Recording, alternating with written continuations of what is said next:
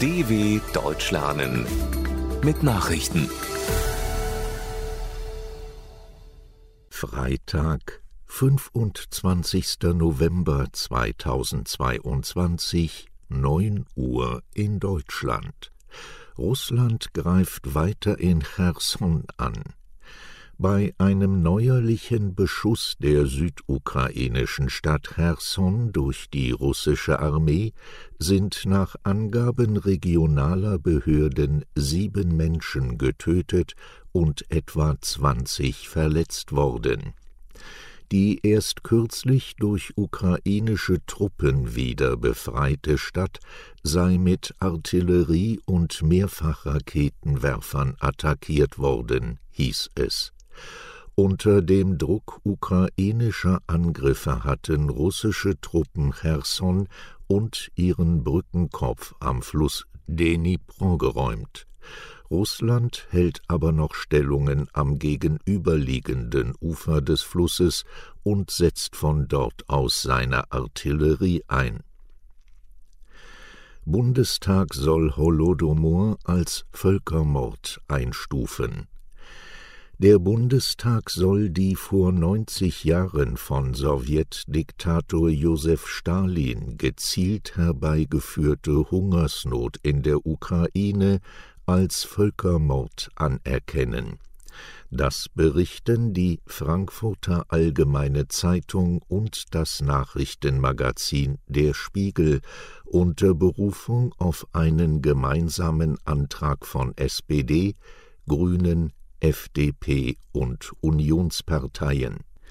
Der entsprechende Resolutionsentwurf soll demnach am Mittwoch im Bundestag beschlossen werden.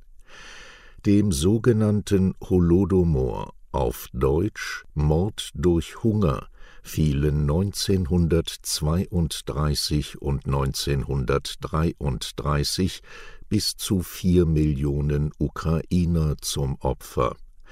Tote gab es auch in anderen Teilen der Sowjetunion, etwa in Kasachstan und im Süden Russlands.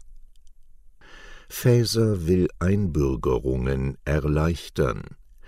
Bundesinnenministerin Nancy Faeser will die Anforderungen für eine Einbürgerung in Deutschland deutlich herabsetzen wie die Bild-Zeitung unter Berufung auf Ministeriumskreise berichtet, sollen in der Bundesrepublik geborene Kinder ausländischer Eltern automatisch die deutsche Staatsangehörigkeit erhalten, wenn ein Elternteil seit fünf Jahren seinen rechtmäßigen, gewöhnlichen Aufenthalt in Deutschland hat die für eine Einbürgerung von Ausländern erforderliche Frist von derzeit acht Jahren Aufenthalt im Land soll den Angaben zufolge auf fünf Jahre verkürzt werden. Anzeigen gegen Klimaaktivisten nach Aktion am BER nach einer Protestaktion von Klimaaktivisten am Berliner Hauptstadtflughafen BER hat die Polizei nach eigenen Angaben mehrere Menschen in Gewahrsam genommen.